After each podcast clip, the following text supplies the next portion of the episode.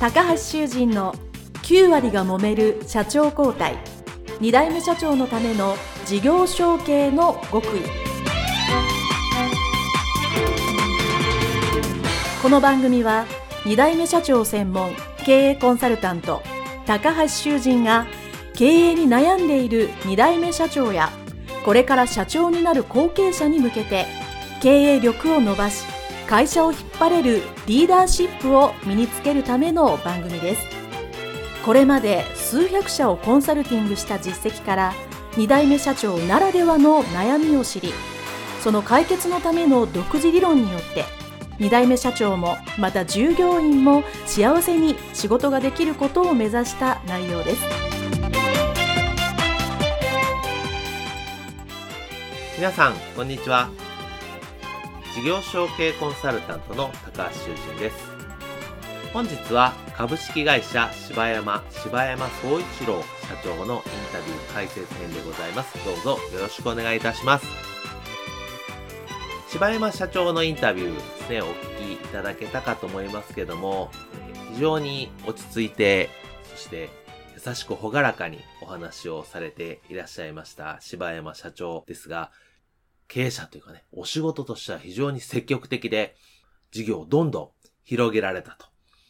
いう社長でございますやっぱそのあたりのお話っていうのがすごく印象的だったなと思っています。実際この株式会社柴山としては、もともとはですね、おじい様が創業されて、まあお父様の代には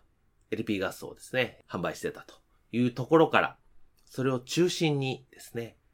まずは、まあ、エネファームですね、ガスから電気を作るというお仕事をされて、そしてそこから次は太陽光ですね。太陽光を設置して電気をする。で、当然そこで工事とかいろんなお仕事が入るので、今度はリフォームに増やすと。太陽光からリフォームに広げるわけですね。なので、ガスというのをメインにしながらも、電気、エネルギーを総合的に取り扱うというふうに、これはホームページにも書いてある通り、そういう経営理念というか、事業領域に設置したわけですよね。これは柴山社長になられてからなんですけども、そういうふうにこう、どんどん事業を広げられたと。さらにプラスアルファでウォーターサーバーを売ってたり、光ですね、ネット通信も、まあそれガス代もちょっとお得になるように合わせて売ってたりですね、非常にそういう細かいところもたくさん増やされてるというところは、えー、すごくやり手だなというふうに感じております。その柴山社長のインタビューのポイントですね。今回も3つお話をしていきたいと思いますけれども、その1つ目はですね、これだけ新しい事業を増やしていく。その時にどうされたか。新事業を増やす時にそれを担当する人材は新しく採用する新規の人材で対応して進めていったっていうのがポイントの一つ目であったかと思います。事業承継をする会社は業歴が長く基本的な、中心的なお仕事、まあ事業っていうのはですね、当然あるわけですね。ただし、その中心的な事業がですね、ずっと10年、20年、30年と続けられると自信を持って考えられる会社っていうのはおそらく半数、もしくは半数よりも少ない4割ぐらいかもしれません。多くの会社さんはもちろん中心の事業あるんだけど、やっぱ時代に合わせてそれに適した新事業、全く変えるのでなく、今の事業を核として何か新事業を増やしていかなきゃならない。この株式会社柴山の柴山社長のような考えを持つというのは、これは普通です。時代が変わればニーズが変わって、それに適応するのが我々経営者の仕事でありますので、じゃあ今の我が社のこの中心の事業の強みであったり、お客様のニーズであったり、これは潜在的な希望も含めてですけども、潜在的なニーズも対応する、こういうものをすれば、もっと役に立てるんじゃないかっていうのはですね、これは当然考えて叱るべきです。特に後継者、後継社長はそれを考えるのが、うん、使命というか、それが考えて実行することによって会社が次のステージだったり、次の時代に生き残れるということになるので、私も含めて皆さん考えてらっしゃると思うんですが、これができそうだと思った時に、その次にぶち当たる壁が、じゃあこれどうやって実行しようか。誰が実行しようかっていうことですね。もちろん、発案した後継者、後継社長が関わるということは当然そうなんですけど、全部一人でできるわけじゃない。当然何名かスタッフがいるわけですね。それを既存のスタッフから集めてするとするのか。じゃあ、新しく人を雇って、その人たちと、まずその新事業を成功するのか。っていうとですね、やはり後者の新しい新規事業に新しい人材を入れてやるという方がですね、これはやっぱりうまくいく確率っていうのは高いですね。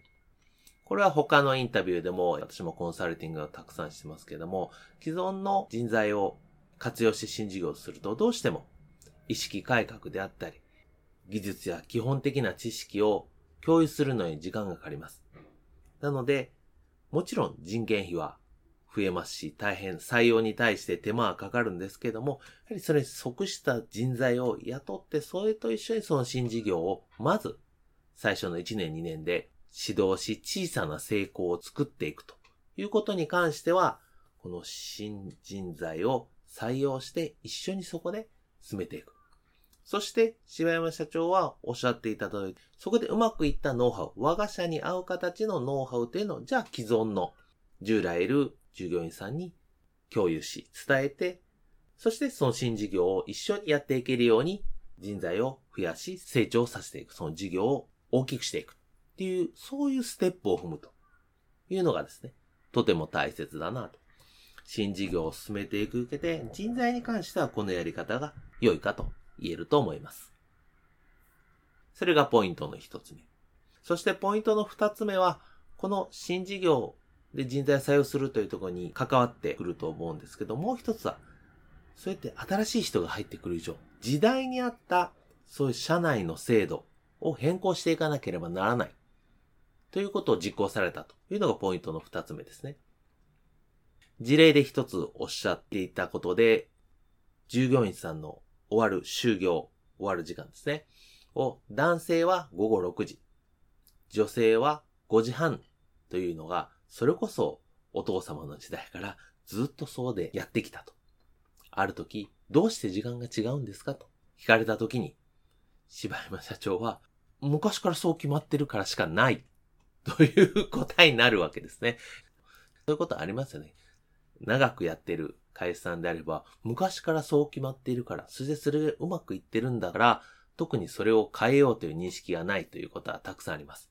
もちろんその時間が違うのもきっと、その当時、できた当時の意味は必ずあったはずなんですね。そしてそれを皆さんが良しとするからこれまでうまく回ってきたわけです。で、皆さんが特に問題と思ってないのを無理やり変えようとすると必ずこれはこれでまた揉める社内でですね。いろんなところに圧力ができてしまうので、無理に変える必要はないんですけども、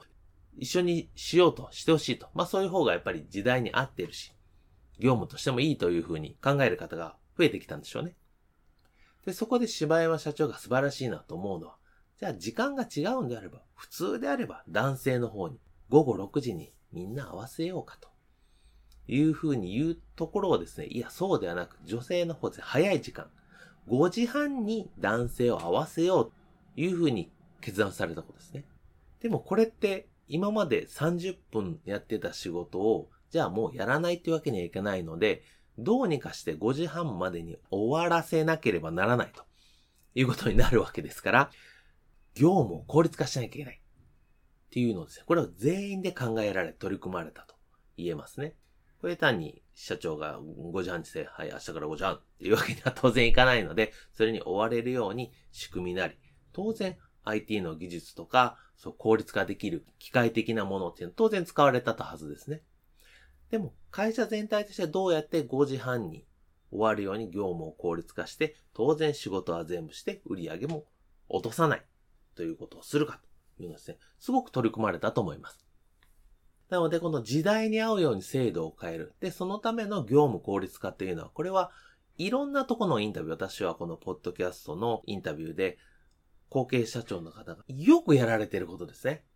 もう、たくさん聞いていただいている方、このリスナーの方は皆さんご存知だと思いますけど、やはり、特に IT 技術とか、そういうの効率化を図ろうっていうのはですね、これも時代に合った形ということで、後継者、後継社長が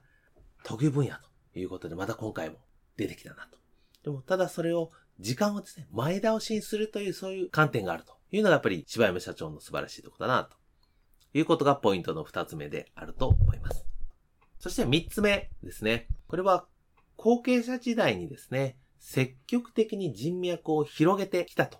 いうことがポイントの三つ目になります。柴山社長は高校生から、まあ、地元ではなくね、少し離れた高校に行って、大学に行って、サラリーマンに行って、えー、10年ちょっとぐらい地元にはいなかったので、いざ帰って来られてきた時ですね。知り合いがほとんどいないと。まあ中学校とかね、小学校の知り合いはいたとはいえ、なかなかそこで関係性がね、まだまだ小さいところですよね。じゃあそこで、まず人脈を作ろうということで、地元の商工会の青年部入られたり、青年会議所に入られたり、業界団体の青年部入られたわけですよね。おそらく私の知ってる限り、それぞれのとこで、そういう青年部の長をね、されていらっしゃるぐらいの方なので、あの、非常に活動ね、積極的にされたと思います。私もコンサルティングしてる時には、やっぱり後継者時代っていうのはやっぱり動ける時間が多いので、ぜひ積極的にいろんなところに人脈を広げるために、もう少しと見聞を広げるためにいろんなところに行くべきだと私も思います。私もインタビューの中で、柴山社長と、あ、私もそうなんですよって言った通り、私も地元に西宮に帰った時はも全然知り合いがいないと。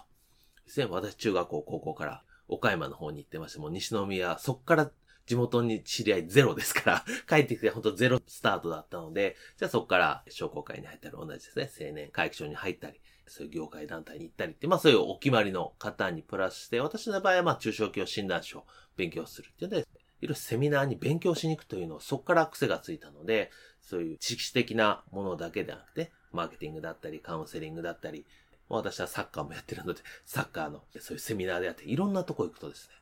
全然違う人たちにいっぱい会うわけですね。でもちろんそれがじゃあ、どれが直接仕事につながったかとか、仕事の何にプラスになったかっていうのは、それはわからないんですけども、でも、いろんなところにいろんな人がいるんだって。あ、このところにはなんかすごい女性がいた。女性はこういう悩みがあってこういう話をしてるんだって。まあカウンセリングとか心理学ったらそういう方がね、多かったり。マーケティングで言うとなんかすごいもう、もうどんどん売りますよみたいなんですね。営業マンみたいな人がいっぱいいてですさ、こういう考え方してるんだとかですね。本当サッカー行くと、サッカーのことばっかり話しますが、こういう考えしてるんだ。こういうことを考えるんだっていう、その、非常にそういうのではですね、後継者、後継社長ってやっぱり世の中の流れを知るという意味では、いろんな場面の人に会う、いろんな立場の人、いろんな考えの人を知るというのはですね、非常に重要です。でもちろん経営者になってからもできますが、やはり後継者っていうね、ある程度身軽の立場で行った方がですね、いろんなとこに会えますし、で、そのいろんなとこに行ったら行ったで、また自分も触発されますので、そこで話す内容だったり、得てくる内容がね、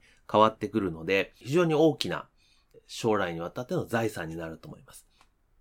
そして、この人脈を広げたらいろんなとこに行くというのは、このポッドキャストのインタビューで、最後にね、若かりし頃に戻った時に何とアドバイスしますかっていう私のいつもの質問があるんですけども、やっぱり見聞をもっと広げろとかですね、いろんな勉強しとけっていうのを言う方はやっぱ多いですね。全体の3割ぐらいの方はそういうことをおっしゃる人が多いので、やはり